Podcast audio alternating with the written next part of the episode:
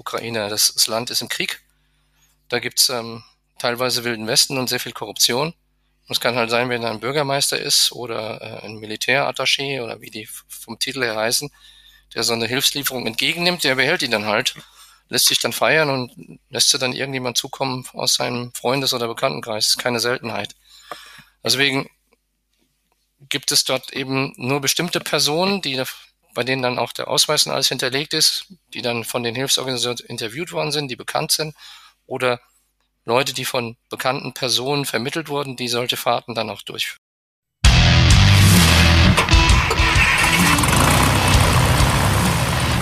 Moin in der Privatpiloten Lounge.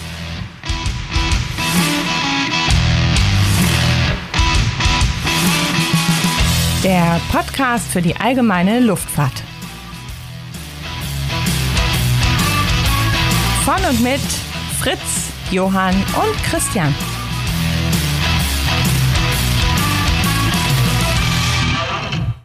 Hallo und herzlich willkommen zu einer neuen Folge der Privatpiloten Lounge. Ich bin Fritz. Ich begrüße euch recht herzlich zu dieser neuen Ausgabe, einer besonderen Ausgabe. Ich möchte mit zwei Machern sprechen. Und zwar spreche ich mit den Gründern der Ukraine Air Rescue Organisation. Wir erinnern uns, im Jahre 2022 ist der Krieg in der Ukraine losgegangen und die beiden, mit denen ich heute spreche, die haben gesagt, da muss was passieren, wir müssen den Menschen helfen.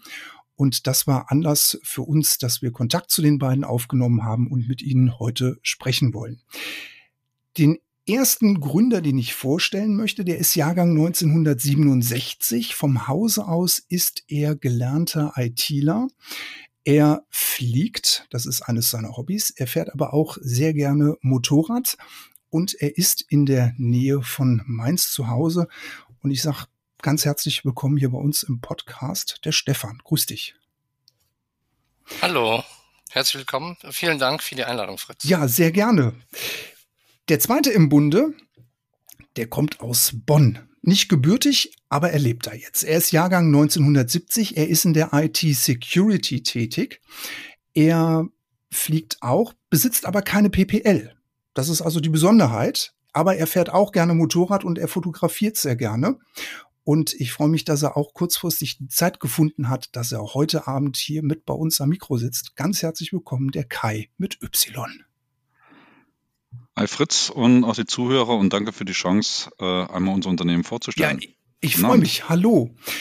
Die Frage gleich mal an euch beide vorneweg.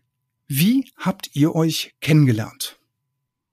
Ich würde mal sagen, der Kai, du kannst ja mal ähm, mich dann an den entsprechenden Stellen unterbrechen. Also wir, wir kennen uns seit ähm, circa 2000, seit dem Jahr 2000, 2001. Da hat uns ein, ein Arbeitskollege mal gegenseitig vorgestellt, weil wir in der IT tätig waren beim gleichen Arbeitgeber und waren bekannt dafür, dass wir sehr wirre Ideen hatten und sehr unkonventionell gearbeitet haben. Und da gab es dann einen sehr pfiffigen Manager, der hat gesagt, Mensch, die beiden muss ich mal zusammenbringen, da wird bestimmt was ganz Gutes draus. Und ähm, ja, da habe ich dann meine erste Begegnung der dritten Art, sagen wir mal so. Da habe ich dann jemanden kennengelernt, der ähnlich schräge Problemlösungen initiiert hat wie ich auch. Okay. Ja, kann ich erstmal nur so bestätigen. Ich, ich glaube, es hat gerade mal so eine Minute gedauert, bis wir festgestellt haben, irgendwie den gleichen positiven Dachschaden. Diese heutige Podcast-Folge wird euch präsentiert von pilotenbedarf.de. Einfach mal reinschauen. Also man kann sagen, ihr habt euch gesehen, habt gesagt, jo, wir sind auf der gleichen Wellenlänge, das, das funzt. Ja, so einen Verrückten gab es nicht nochmal, habe ich gedacht, aber dann kam da einer zum, zur Tür rein. Jetzt ist letztes Jahr, ich habe es gerade gesagt, der Krieg in der Ukraine ausgebrochen und man sitzt dann im, vom Fernseher, man guckt sich das an und sagt, boah, das ist ganz, ganz schlimm, was da passiert. Wer von euch beiden hat die Idee gehabt zu sagen, wir müssen den Menschen in der Ukraine helfen? Ja, war eine komplizierte ähm, Situation und äh, die Idee, also wie wir gerade gesagt haben, das waren nicht damals nur die zehn Sekunden, sondern auch am Telefon.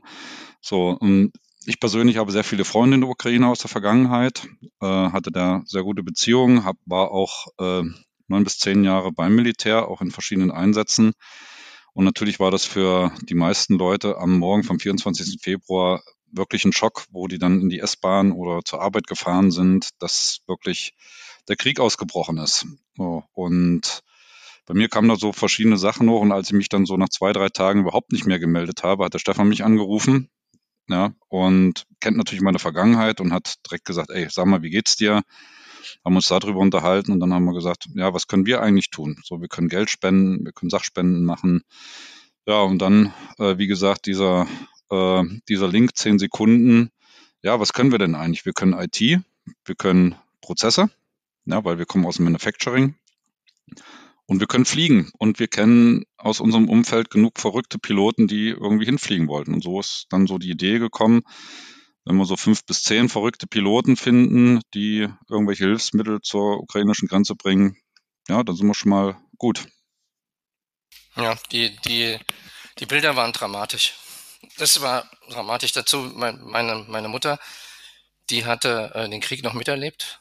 Also ich war das letzte von acht Kindern in der Produktionsreihe, sagen wir mal so, bis dann endgültig die, die Produktion eingestellt wurde und dann hat sie hat mir dann ähm, immer wieder die, berichtet, wie das war, als ich noch ein kleiner Junge war, dass die Leute da brand durch die durch das Dorf gelaufen sind. Da gab es dann ja damals noch Phosphorangriffe und ich konnte das nicht glauben, dass wir in, Europa in unserem Jahrhundert sowas noch mal erleben und ähm, wenn du dir heute die die, die, die Sprüche da anschaust, die darüber kommen, ja, das ist ja, da haben wir in den letzten 75 Jahren als, als Menschheit relativ wenig dazugelernt.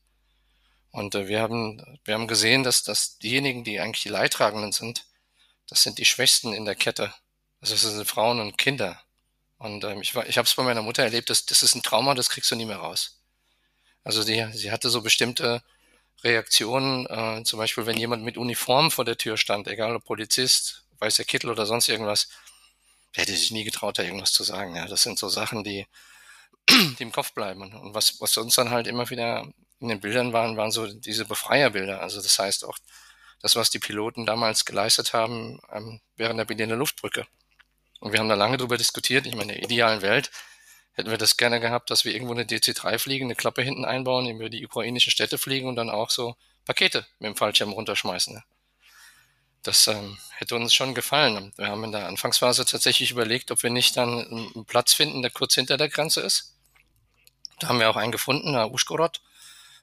Der ist kurz hinter der, äh, hinter der Grenze, ähm, so zwei Kilometer.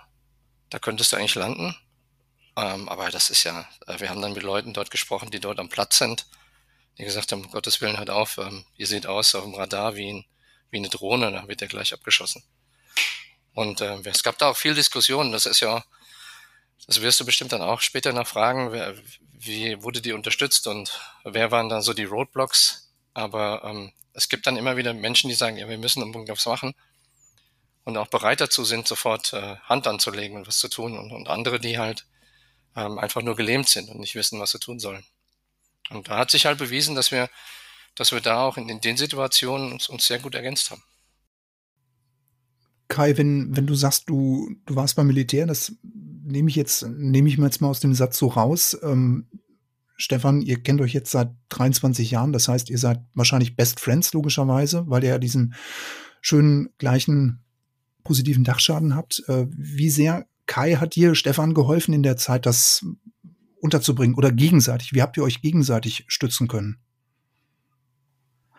Jetzt in der Zeit des Ukraine-Krieges ja durch, durch, durch viel Gespräche und vor allem ähm, auch, auch darüber werden wir vielleicht später reden, äh, was es teilweise mit dem Piloten macht. Ja, das ist ja halt nicht nur Fliegen, sondern was sind so Erinnerungen, die hochkommen, wie der Stefan gerade gesagt hat, äh, die Gespräche mit der Mutter. Ja, so meine war auch im Krieg. So was ich in Erinnerung habe, sobald Sirenen getestet wurden, äh, hat sie sich, ich möchte nicht sagen, in der Wohnung verkrochen, aber, aber Gänsehaut gekriegt und man hat es halt im Gesicht gesehen. So, also das heißt, wir tauschen uns schon aus, wenn wir Begegnungen auch mit Geflüchteten haben und die ganzen Stories, dass man halt mal auch drüber reden kann, privat. Mhm. Also da helfen wir uns schon gegenseitig. Okay. Jetzt habt ihr beiden die Idee, wir müssen was tun. Das ist jetzt bei euch geboren. Und wie werden jetzt Freunde Bekannte oder auch der Familienkreis, wie wird der jetzt involviert oder welche Unterstützung erfahrt ihr von der Familie? Ja, das am Anfang haben wir erstmal versucht, das Netzwerk zu akquirieren, also Piloten, die wir kennen, ähm, dann zu schauen, in welchen Organisationen sind die. Und da war es jetzt erstmal völlig irrelevant, ob das jetzt Familie oder Freunde oder Bekannte sind. Und ähm, da haben wir dann direkt auch in den ersten Wochen auch sehr, sehr viele äh, Leute, also sei es jetzt der Verein, der Fliegerverein, in dem ich damals war, wo du dann einfach nur ausgebremst wirst, bis hin zu, dass die Leute dir dann die Flieger vom Verein dann wegnehmen, weil sie nicht zulassen wollen, dass du losfliegst. Ähm, und dann telefonierst du halt rum. Und was, was wir schon immer, was uns ausgezeichnet hat, wenn, wenn jemand sagt, das funktioniert nicht, dann machen wir es erst recht. Ja. Und da haben wir dann über Kontakte, ähm, der Kai hat dann seine Ressourcen in seiner Firma eingesetzt und hat dann Kontakte gemacht, damals zum Blau-Gelben Kreuz, die ähm, schon privat Flüge organisiert haben mit freiwilligen Piloten, also das heißt aus deren Bekanntenkreis. Und ich habe dann über mein Netzwerk ähm, jemanden gefunden in Egelsbach, damals den Roland Otto, der ähm, schon Flüge, ähm, Hilfsflüge gemacht hat auf eine Eigeninitiative, ein Unternehmer, der seine Maschine zur Verfügung gestellt hat, viel Geld in die Hand genommen hat, der selbst Kinder hat und gesagt hat, das kann ich mir nicht angucken. Ich muss jetzt was tun. Sich auch mit Organisationen in Verbindung gesetzt hat, Hilfsgüter hingeflogen hat und Kinder zurückgebracht hat. Und da haben wir die halt kurz geschlossen. Kai hat dann den Kontakt zum Blau-Gelben Kreuz gemacht. Ich habe dann den Kontakt hergestellt zum Roland Otto und dann haben wir uns dann abgestimmt und Kai hat dann einfach einen LKW vollgeladen mit Hilfsgütern. Den hat er dann selbst angemietet. Ist dann, ähm, hat dann nachts beladen, hat noch jemand mitgenommen. Das kann er dir dann selbst erzählen, warum er dann jemand mitgenommen hat, der den Flug begleitet hat, weil nämlich auch äh, Sachen verschwunden sind. Da kannst du gleich was dazu sagen, Kai. Und dann haben wir die Maschine morgens beladen in Egelsbach und das war am 17. März letzten Jahres. Und dann ging's los. Und es ist bestimmt mal ganz interessant zu, zu sehen oder zu hören, wie, wie die Bausteine da zusammengekommen sind, wie, wie, du das organisiert hast, Kai. Also am 17. März war das ähm, erste.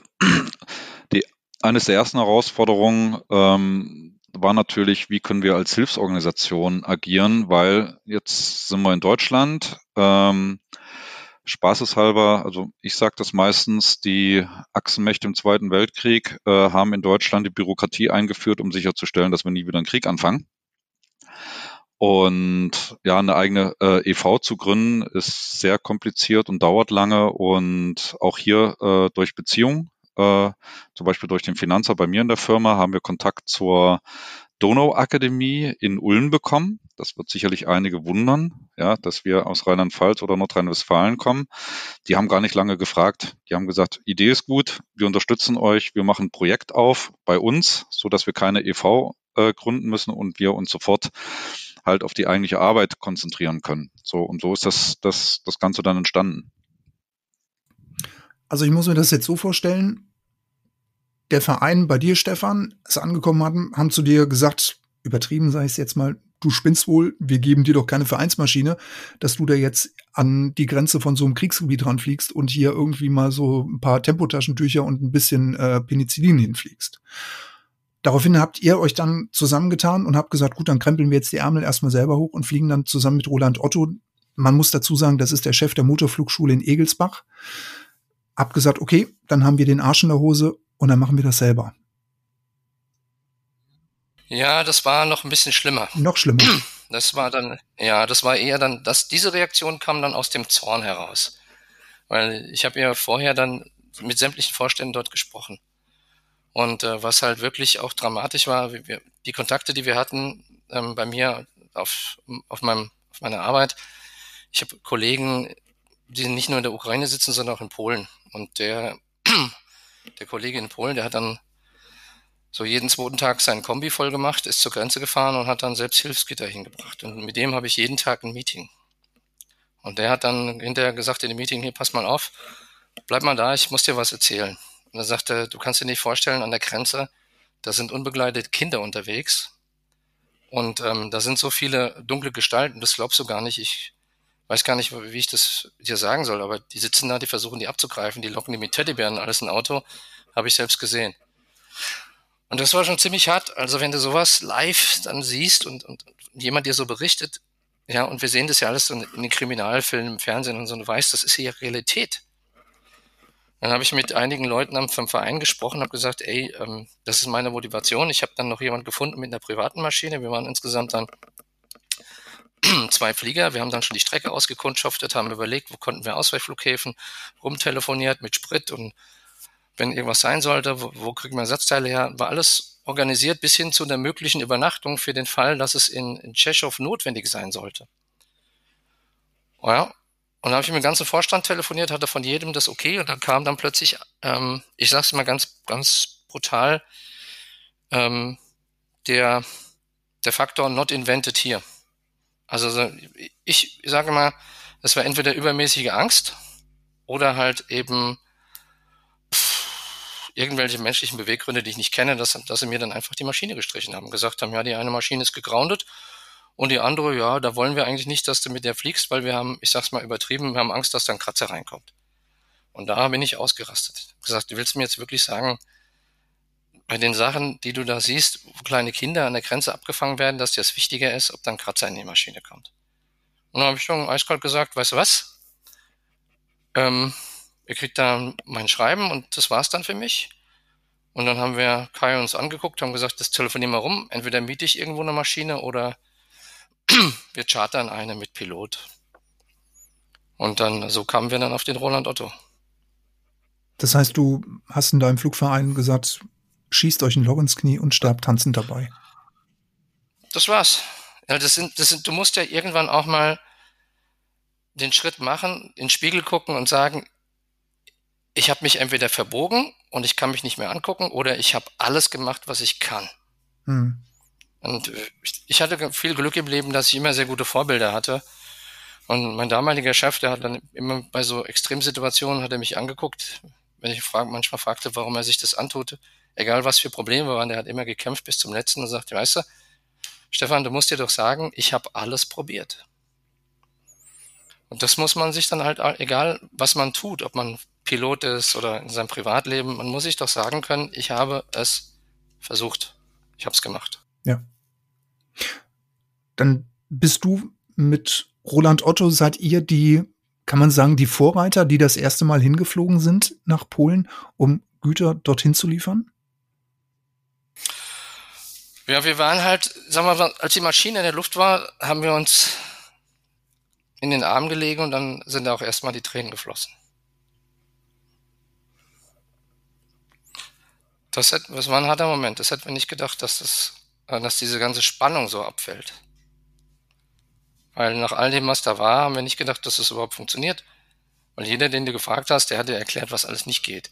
Wir haben sogar mit der Politik damals gesprochen. Ja. Ich hatte über einen Bekannten ähm, dann Kontakt zur Politik, zum damaligen Verkehrsminister und dann einige Größen, die wir aus der Politik noch kannten, die, die, haben, die haben dir immer erklärt, was nicht geht. Keiner hat dir gesagt, was du machen sollst, damit es funktioniert. Und das ist das, was Kai auch meint. Ja. Das ist, ist ja, das erleben wir ja selbst, da können wir lange drüber reden. Wir haben Freunde in den USA, wir haben dann auch die Geschichte mit John Bohn, der sich in Flieger gesetzt hat, aus der USA hierher geflogen ist und zwei Monate für uns hier Transporte geflogen ist mit seiner eigenen Maschine über den Atlantik. Aber das, das ist ja nicht das, was unser Land groß gemacht hat, dass wir Verhinderer sind. Und gerade wir Piloten, wenn wir in die Maschine steigen, wir kennen keine Grenzen. Du fliegst hier zwei Stunden und dann bist du im Ausland. Und dann landest du und stellst fest, dass Dinge dort gehen, die hier nicht gehen. Du fragst dich was, warum? Die Welt bricht doch da nicht zusammen. Sei es jetzt, dass das Wetter in den USA umsonst zur Verfügung gestellt wird. Also warum haben wir hier eben immer noch ähm, die Restriktionen an den unkontrollierten Plätzen, dass du nachts nicht landen darfst und in Amerika geht das?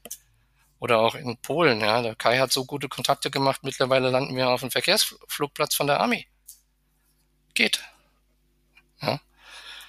Ähm, und ähm, aber ja, um deine Frage zu beantworten, danach ist es, ist es dann explodiert. Wir hätten es nicht gedacht. Wir sind dann zum ähm, einfach um die Ecke gegangen zum Supermarkt und haben da einen Kaffee getrunken, nachdem die Maschine beladen worden ist, weil wir früh aufgestanden sind.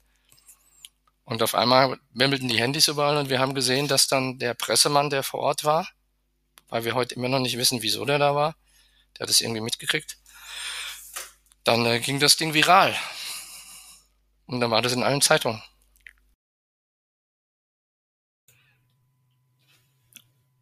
Wow, ich muss das gerade mal ein bisschen ähm, sacken lassen, weil, ähm, also ich, ja, das geht dann viral und dann kommen die Leute und sagen, wow, ich mach mit. Also ich weiß, wir beide, Stefan, kennen den Markus. Ähm, der hört auch unseren Podcast. Ich bin über Markus auf euch auch aufmerksam geworden, weil er gesagt hat, hier, du musst in diese WhatsApp-Gruppe mal rein, dann musst du da auch mal fliegen. Ich habe es bis jetzt leider noch nicht geschafft, für euch fliegen zu gehen. Äh, ich möchte es aber gerne tun. Erklär mir doch gerade mal, wie, wie läuft das jetzt ab, wenn ich jetzt sage, okay, also ich habe die PPL, ich habe ein Flugzeug und ich habe die Zeit und auch den Mut, für euch zu fliegen. Wie würde das jetzt ablaufen? Ähm, also erstmal, ähm, unser Ziel ist vielleicht was, was wir tun, um das vielleicht auch mal ein bisschen äh, bildlich zu machen, ist, also wir fliegen jetzt nicht ähm, rein um des Fliegens Willens, sondern ähm, wir sind in der Zwischenzeit schon mit 25 NGOs connected, teilweise von USA, England, äh, den Niederlanden, Deutschland, ähm, die halt vorrangig Medizin in die Ukraine bringen. Und ähm, einfach mal ein Beispiel zu nennen von einer Mission, ähm, dass es sich um dringende äh, Medizin handelt. Weil sehr oft bekommen wir halt die Frage, ja, äh, lohnt sich das mit dem Flugzeug? Ist nicht ein LKW äh, besser oder ein Kleintransport ist? Als wir zusammen mit dem Blau-Gelben Kreuz gab es halt eine Anfrage, das war damals aus der Gegend Dnipro und Zaporozhye hier von dem Krankenhaus, die gesagt haben, wir haben keine Medizin mehr und sterben hier stündlich die Leute. So, das heißt, wie bekommt man schnell Medizin in diese Region? Und das hat sich nicht geändert, das ist eher schlimmer geworden, der Bedarf. So, dass wir gesagt haben, dann lasst uns mal, das war damals äh, eines der großen Medikits zusammen mit den ähm, Blau-Gelben Kreuz, da gibt es mehrere Projekte von denen, dass wir gesagt haben, okay, wir gucken, dass wir große Flieger bekommen. Die haben das dann in der Nacht äh, halt zusammengestellt also der Bedarf kommt vom äh, von der NGO. Wir arbeiten damit mehr in Deutschland zusammen. Zum Beispiel eine, die einen sehr schönen Namen hat. Die heißt Nicht reden, machen. Ja, in der Gegend von Mainz. Äh, wir arbeiten mit München, mit Freiburg zusammen. Und da gibt es dann dringende Bedarfe. So, und da sind wir natürlich im regen Kontakt mit den äh, NGOs und sagen, dann könnt ihr uns einen Flieger zu, äh, zur Verfügung stellen. Natürlich braucht man Planungszeit. Ja, die Flieger müssen zur Verfügung stehen, die Piloten müssen verfügbar sein. Man muss den ganzen, wie ich es immer nenne, äh, Pilotenanmeldungskikeriki gerade an den Flughäfen machen in Polen. Das ist teilweise Army oder NATO. Braucht man natürlich einen Vorlauf von ein bis drei Tagen. Aber die NGOs, die die Anfragen bekommen, brauchen auch drei bis fünf Tage, um die Medizin zu ordern. Die brauchen Zeit, um die Medizin einzukaufen und auch die entsprechenden Pakete für die Krankenhäuser zurechtzumachen. Das läuft dann teilweise so, also wir fragen dann die Piloten an, wir haben eine dringende Mission, dann gibt es den Chat, den du gesagt hast, persönliche Kontakte oder anders. Dann sagen die, wir haben die und die Maschinen verfügbar, dann haben wir das alles bei uns größtenteils im, im System drin. Also wir haben versucht, alles zu digitalisieren ja, von Fluganmeldungen. Es sind alle Flugzeuge drin, alle Piloten, dass wir sehen, okay, welchen Cargo kann dieser Flieger mitnehmen. Dann gehen wir zur NGO und sagen, okay, äh, 300, 500 oder 1,2 Tonnen. Ja, die können wir transportieren. Dann bereiten die das vor. Dann ist es teilweise so, wenn wir das jetzt mit dem blau-gelben Kreuz zusammen machen, dass wir, ich bin dann teilweise auch mit vor Ort, am Dienstagnacht, 22 Uhr, wird zum Beispiel der letzte Rucksack gepackt mit Medizin. 22 Uhr. Dann wird der Lieferwagen beladen. Den nächsten Morgen, äh, wenn es Wetter hergibt, äh, landen wir halt in Hangela, weil da haben wir auch sehr gute Connections zu dem Flughafen. Wir können direkt drauf fahren. Kennt man alles von den kleinen Flughäfen, ja, da gibt es meistens keine Probleme. So, dann kommt der Flieger meistens 8.30 Uhr, 9 Uhr, der wird schnell beladen, ist um 9.30 Uhr, 10 Uhr geht er raus, je nach Flugplan, ist nach zweieinhalb oder vier Stunden in Milic oder in Tschechow und der Cargo holt das direkt ab. Das heißt, am selben Tag gegen 13, 14, 15 Uhr ist die Medizin schon über die Grenze. So, das heißt, wenn wir zurückkommen auf diesen Hilferuf von dem Krankenhaus, wenn wir sagen, okay, ihr bekommt jetzt Medizin, wo ihr eine Woche versorgen könnt, wo ihr operieren könnt, und parallel wird vom Blau-Gelben Kreuz ein 40-Tonner losgeschickt, retten wir Menschenleben und überbrücken die Zeit, die der LKW braucht. Also wir sind, liegen mit der Lieferung per Flugzeug bei 24 Stunden bis zu 48 Stunden. Das ist natürlich, je weiter das in den Osten geht und in den Süden. Und der LKW braucht ungefähr sieben Tage. So läuft das dann ab. Die, die, du fragtest, wie, wie das abläuft als, ähm, als Pilot. Also wenn du dich registriert hast auf der Webseite, dann bekommen wir eine E-Mail mit den Informationen und äh, Kai trägt die in die Datenbank ein, so dass er auch weiß, welcher Pilot dann in welcher Region ist. Und ähm, dann ist es natürlich abhängig davon, wie viel Erfahrung du hast. Also was du natürlich nicht machen solltest, ist, wenn du jetzt äh, gerade angefangen hast, hast da vielleicht deine paar Stunden auf der Uhr. Ähm, wenn du natürlich schon 10 oder 15 Jahre geflogen bist, dann brauchst du jetzt nicht mehr die riesige Einweisung. Trotzdem machen wir für jeden ein Briefing Herr Kai hat ein schönes Briefing-Deck vorbereitet. Da steht dann für jeden Piloten, äh, wer noch mitfliegt. Es gibt eine Air-to-Air-Frequenz, äh, die da drauf ist. Wir sprechen dann noch über das Wetter. Jeder Pilot ist natürlich dafür verantwortlich für seine eigene Flugvorbereitung. Trotzdem tauschen wir die Daten aus. Jeder benutzt auch ein anderes Tool. Da sind nochmal alle Frequenzen drauf von den Flughäfen. Da sind Anflugkarten drauf. Äh, der eine oder andere will vielleicht nochmal zwischentanken, weil er einen anderen Nachhauseweg hat. Da sprechen wir dann drüber. Dann werden dann nochmal die Timetables durchgegangen, wer startet wann, wo, mit was. Besonders wenn jetzt so ein Sternflug stattfindet. Wir hatten auch schon äh, die Situation, dass dann ähm, der eine Verein in München, München hilft Ukraine, da wurde dann ein Teil abgeholt. Und da ist dann jemand vorher dann äh, noch von ähm, EDNX gestartet. Dann wurde das koordiniert von der Startzeit her, dass wir uns dann in Militz alle zu der gleichen Uhrzeit treffen. Und im Hintergrund arbeitet der Kai dann mit der Fiona. Das ähm, ist jemand, den wir kennengelernt haben. Wir nennen sie mal Mrs. Chinook von der ähm, Royal Air Force. Die hat für die Royal Air Force gearbeitet, hat über uns gehört in dem BBC-Bericht, uns angeschrieben, gesagt, sie würde gerne mitarbeiten. Und seitdem ist sie eigentlich unser guter Engel im Hintergrund, der so die Fäden in der Hand hält. Und die koordiniert dann mit den Flughäfen die Anflugzeiten, ähm, wer braucht welchen Sprit, so dass es eine Möglichkeit so funktioniert, dass wenn wir landen, dass die dann auch schon bereitstehen mit dem notwendigen Sprit. Sprit brauchst du Jet oder brauchst du Afgas, ähm, ähm, dass das dann in den ausreichenden Mengen da ist. Schwierig wird es dann, wenn eben Passagiere da sind. Da hat der Kai auch ein Sheet vorbereitet. Da steht dann hinten dran auch, das kriegen die Piloten auch, welche Passagiere kommen, werden mitgenommen. Ähm, und ähm, wer der Driver ist, der die ganzen Sache, Sachen abholt, das ähm, machen die zwei alles im Hintergrund. Das sind schon einige Stunden, die da anfallen, um den ganzen Apparat am Laufen zu halten. Das kriegt man als Pilot dann nicht mit, aber du hast in dem Briefing-Deck hast du dann nicht nur ein oder zwei Zoom-Sessions, sondern auch alle Informationen, die du brauchst, um den Flug ordentlich durchzuführen. Mhm.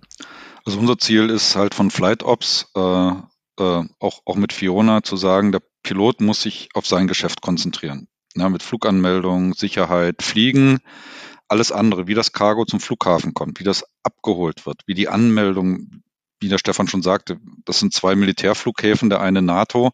Da gibt es so viele Requests, äh, da sollte sich der Pilot nicht drum kümmern. Auch die Anmeldung für die Paxe. Ja, wie finden wir die? Wir haben auch Checklisten auf Ukrainisch und dass die sich zurechtfinden auf den Flughäfen. Das ist unser Job. Ja, so dem Piloten das so einfach wie möglich zu machen. Das ist ein Fulltime-Job.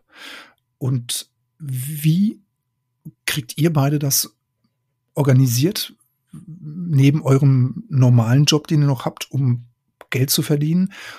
Und wie viele Leute stehen hinter dieser Organisation, die wir oder ich sage jetzt mal, die die Piloten nicht sehen? Ja, äh, es ist, es ist sehr viel Arbeit, die, die mit reingehen viel, auch viel private Zeit. Da sind wir wieder bei dem Thema von vorhin, wie reagiert Familie, Freunde darauf. Also voll Unterstützung, ich denke mal bei uns beiden, oder ich weiß es bei uns beiden. Aber gerade den Fakt, ähm, dass wir aus dem Manufacturing kommen, aus der IT, haben wir sehr viel automatisiert. Also für uns. ja, wo andere vielleicht Zettel schreiben und den Zettel verlieren und da rechts und links, auch von den Kommunikationswegen. Also da versuchen wir das schon relativ zu straffen. Also von der Kommunikation her ist es äh, intern so, wir haben eigene Chatgruppen. Sobald eine Mission ansteht, wird eine separate Chatgruppe zum Beispiel nur für die Piloten gemacht, dass die sich auf die Vorbereitung konzentrieren können, Austausch von Daten, Austausch von Wetter, dass es wirklich getrennt ist von den großen Gruppen. Ja, sonst kommen ja immer neue Ideen. Ja, das könnt ihr machen, das könnt ihr machen. Ähm, und separate Chatgruppen mit den NGOs, also dass wir die Kommunikation straffen, was uns natürlich auch von der Zeit her einiges erleichtert. Aber wenn du jetzt, wenn du fragst, wie viele Leute das insgesamt sind, also wir haben jemanden, der Webseite macht und auch Public Relations. Im Hintergrund sind zwei Leute, die Finanzen machen. Ähm, dann Kai und Fiona machen sehr, sehr viel von Flight Ops. Und ähm, dann helfen natürlich auch immer mal wieder Piloten mit, die äh, Kontakte haben und die NGOs, die verwalten im Hintergrund die ganze, die ganze Fracht und die Koordination mit den, mit der Boden, mit dem Bodentransport. Hm um vielleicht mal Zahlen zu nennen, um, um eine Vorstellung zu bekommen für eine Mission, ist natürlich immer abhängig von der Größe der Mission. Bringen wir Leute mit zurück? Müssen wir zum Beispiel äh, Ärzte mitfliegen lassen oder nicht? Wir haben es einfach mal hochgerechnet, weil wir sind IT-Geeks, so wir lieben auch Statistiken und wir liegen pro Mission äh, zwischen 25 bis 35 Leute, die beteiligt sind. Also mit NGOs, mit Fahrern, mit allen drum und dran. Das mal so die Größenordnung. Mhm. Wie oft in der Woche steht eine Mission bei euch an? Ist das jeden Tag? Ist das dreimal die Woche? Das ist ja unterschiedlich. Ne? Es ist immer die Frage, wie viel, äh, was, was da gerade angefragt wird. Also es gab schon Wochen, da waren es zwei und es gab auch schon mal zwei Wochen lang nur eine. Und dann ist es natürlich auch eine Frage, was haben wir für Wetter? Du siehst ja jetzt in dem, in dieser Jahreszeit, können dann oftmals nur die IFA-Piloten fliegen. Die VFR haben dann vielleicht ein Problem. Mhm. Ne? Okay. Kann man von überall aus starten, wenn man für euch fliegt? Oder gibt es feste Anlaufpunkte, dass man sagt, hier müsst ihr hingekommen, hier müsst ihr hinkommen, hier werdet ihr beladen, von da geht es dann zu dem Platz in Polen?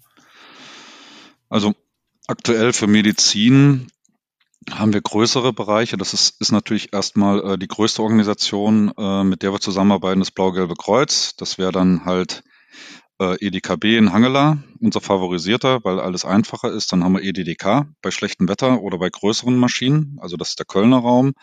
Dann Mainz und Egelsbach ja, für Organisationen äh, im Großraum Mainz.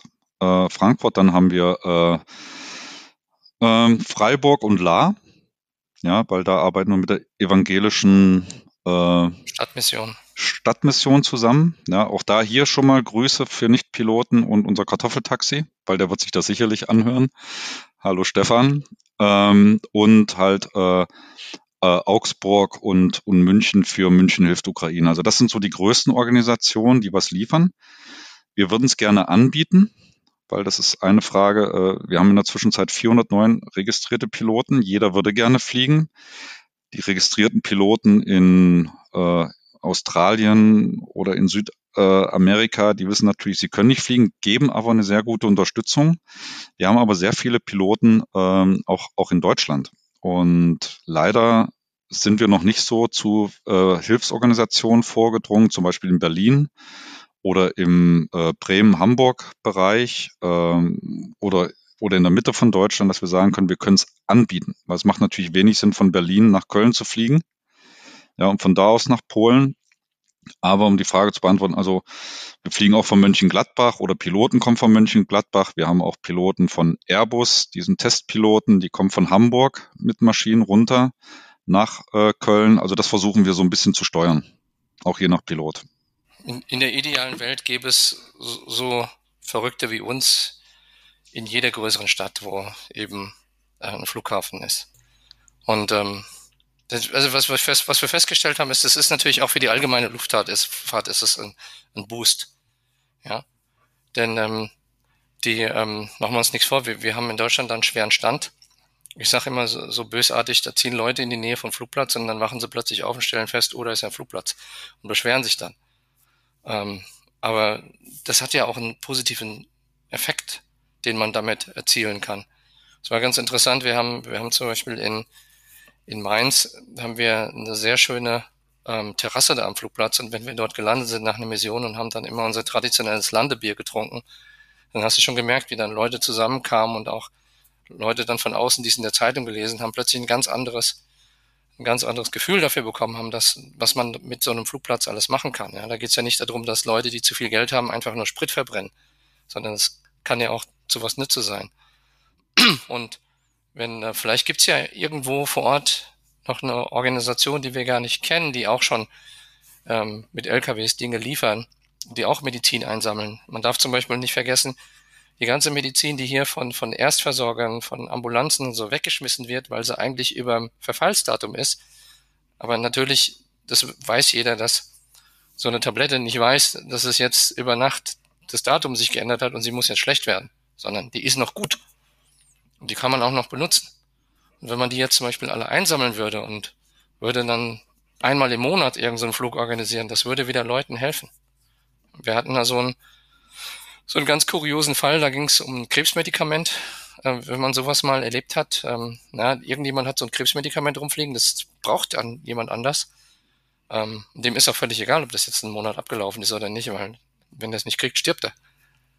Und vielleicht gibt's ja irgendwo noch so eine Organisation, die sowas schon macht und wir müssten nur die Piloten mit denen zusammenbringen. Ja. Also unsere Aufgabe besteht eigentlich darin, wie Steve Jobs gesagt hat, connecting the dots. Einfach nochmal die Punkte miteinander verbinden und die Leute, die willens sind und in der Lage sind, zusammenzubringen. Und da versuchen wir das Ganze eben halt zu enablen, das möglich zu machen, dass die zusammenkommen. Vielleicht können wir euch mit diesem Interview hier auf unserer kleinen Plattform einfach damit eine Möglichkeit geben, dass da draußen dann einer sagt, jawohl, euch wollen wir helfen.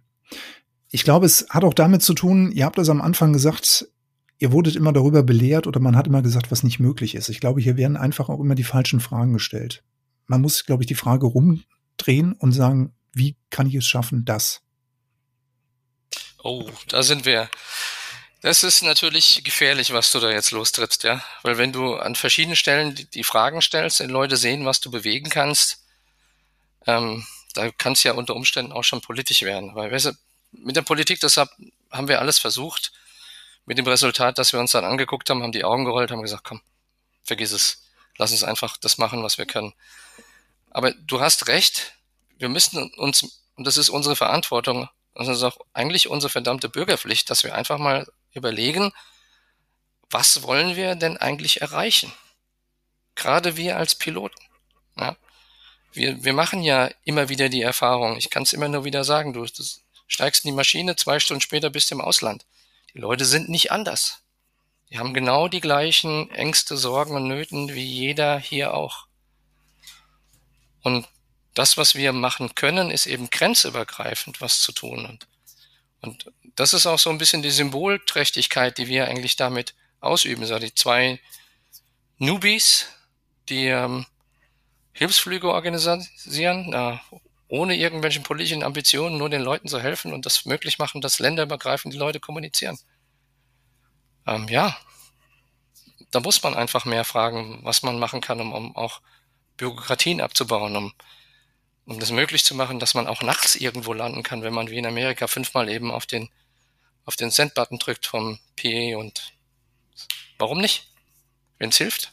Wenn du hinten jemand drin sitzen hast, der dringend ins Krankenhaus muss, why not?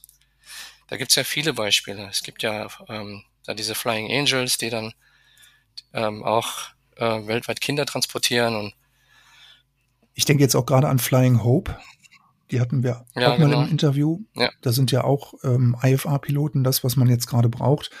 Oder das ist ja die Voraussetzung bei denen, dass man IFA besitzt. Das wäre vielleicht auch nochmal eine Möglichkeit. Vielleicht könnte man ja euch mit denen nochmal connecten.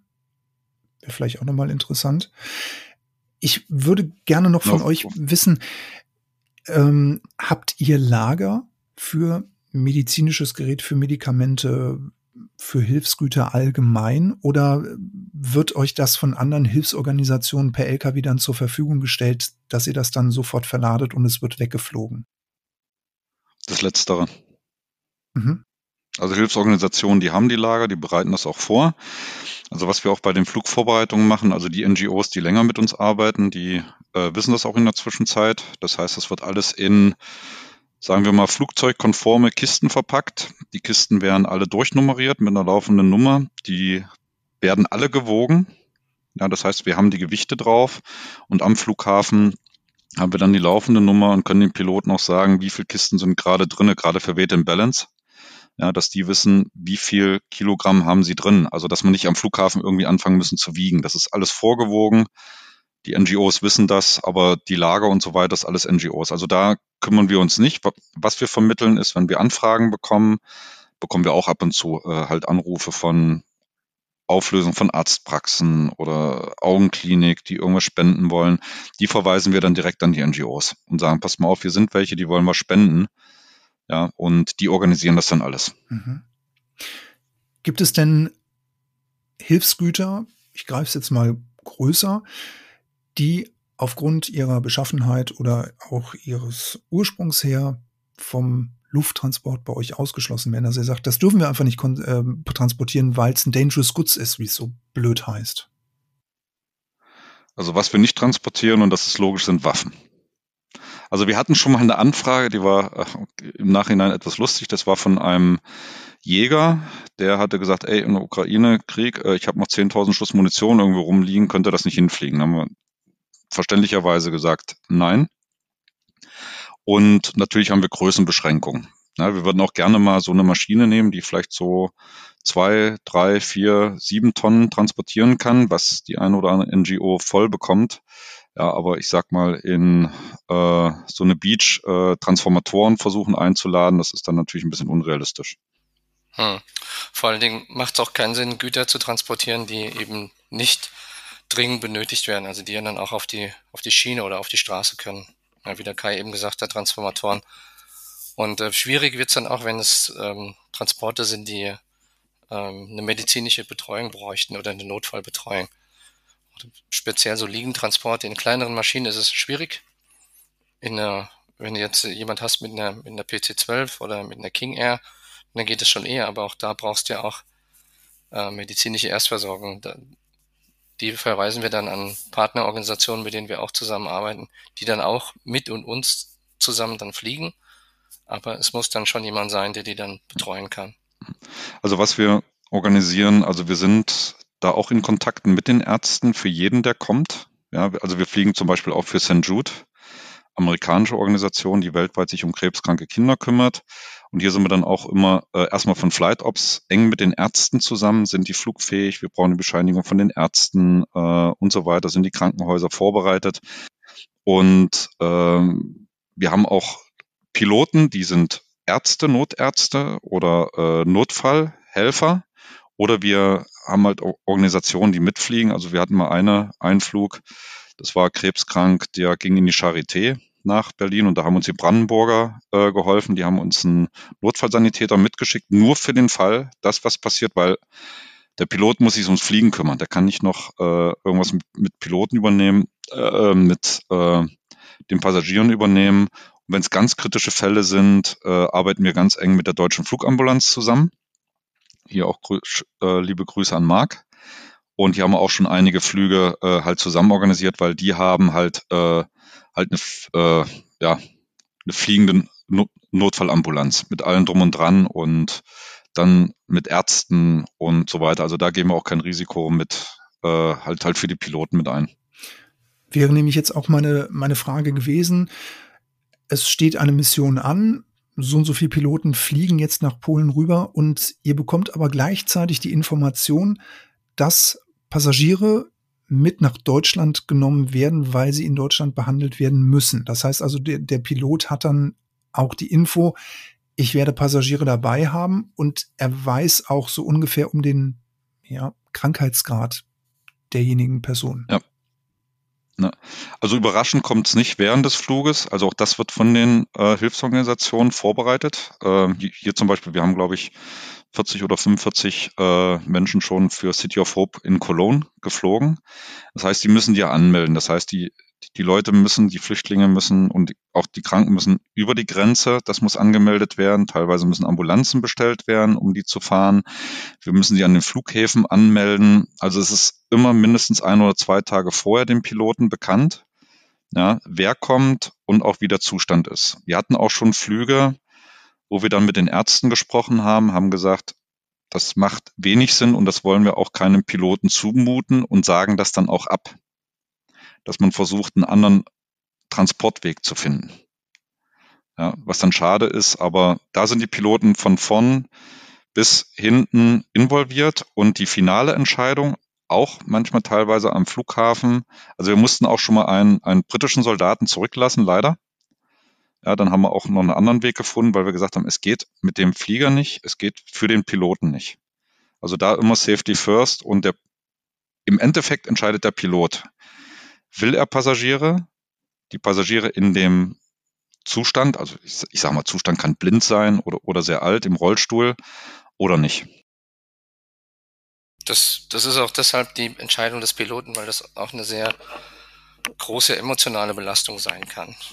Der, ich meine, du bist selbst Pilot, Fritz, du weißt, wie das ist. Du, am Anfang beschäftigst du dich erst mit deinem Flieger, dann ähm, guckst du nach dem Wetter und überlegst, wie der Flug, Flug wohl ablaufen wird, dann bist du mental noch gar nicht so auf das, was da alles kommt, vorbereitet. Und dann bist du am Beladen und dann bist du schon froh, dass die Kisten alle entsprechend markiert sind. Und erst in der Luft überlegst du dann, okay, was wird mich dann da erwarten, ja? Und wenn du dann jemanden hast, der, wie zum Beispiel, wir hatten mal in so einer, in der Beach zusammen ähm, mit dem Simon, Simon, wenn du das hörst, hallo, haben wir dann eine Frau zurückgebracht aus Bucha, die dann in dem Flieger dann erzählt hat, was sie so alles erlebt hat. Das ist, ähm, das ist nicht so einfach verkraftbar. Ja, du kannst da nicht einfach landen, den Schlüssel abdrehen und dann nach Hause gehen und das war's dann, sondern das beschäftigt dich sehr lange. Also ich hatte persönlich auch schon Erlebnisse, wo ich dann tagelang auch so drüber nachgedacht habe. Ich finde, das formt dich auch als Mensch. Ähm, du findest dann auch einen anderen Platz für dich in der Gesellschaft mit dem, was du tust. Aber das ist nicht unbedingt etwas, was auch jeder verkraften kann und verkraften will. Und deswegen haben wir Verständnis, wenn jemand sagt, du, ich möchte äh, keine Leute fliegen aus irgendwelchen Gründen, dann ist das so. Und wie der Kai gesagt hat, am Ende des Tages kannst du auch dann vor Ort, das wäre zwar unschön, wenn die Angaben jetzt nicht so stimmen, was den Transportfähigkeitszustand betrifft, äh, dann sagen, nee, tut mir leid, also mache ich nicht. Das war wieder eine neue Folge der Privatpiloten Lounge, der Podcast für die allgemeine Luftfahrt. Von und mit Fritz, Johann und Christian. Und wenn es euch gefallen hat, dann lasst den Jungs doch eine Bewertung auf Apple Podcast da. Die würden sich sicher freuen. Bis zum nächsten Mal.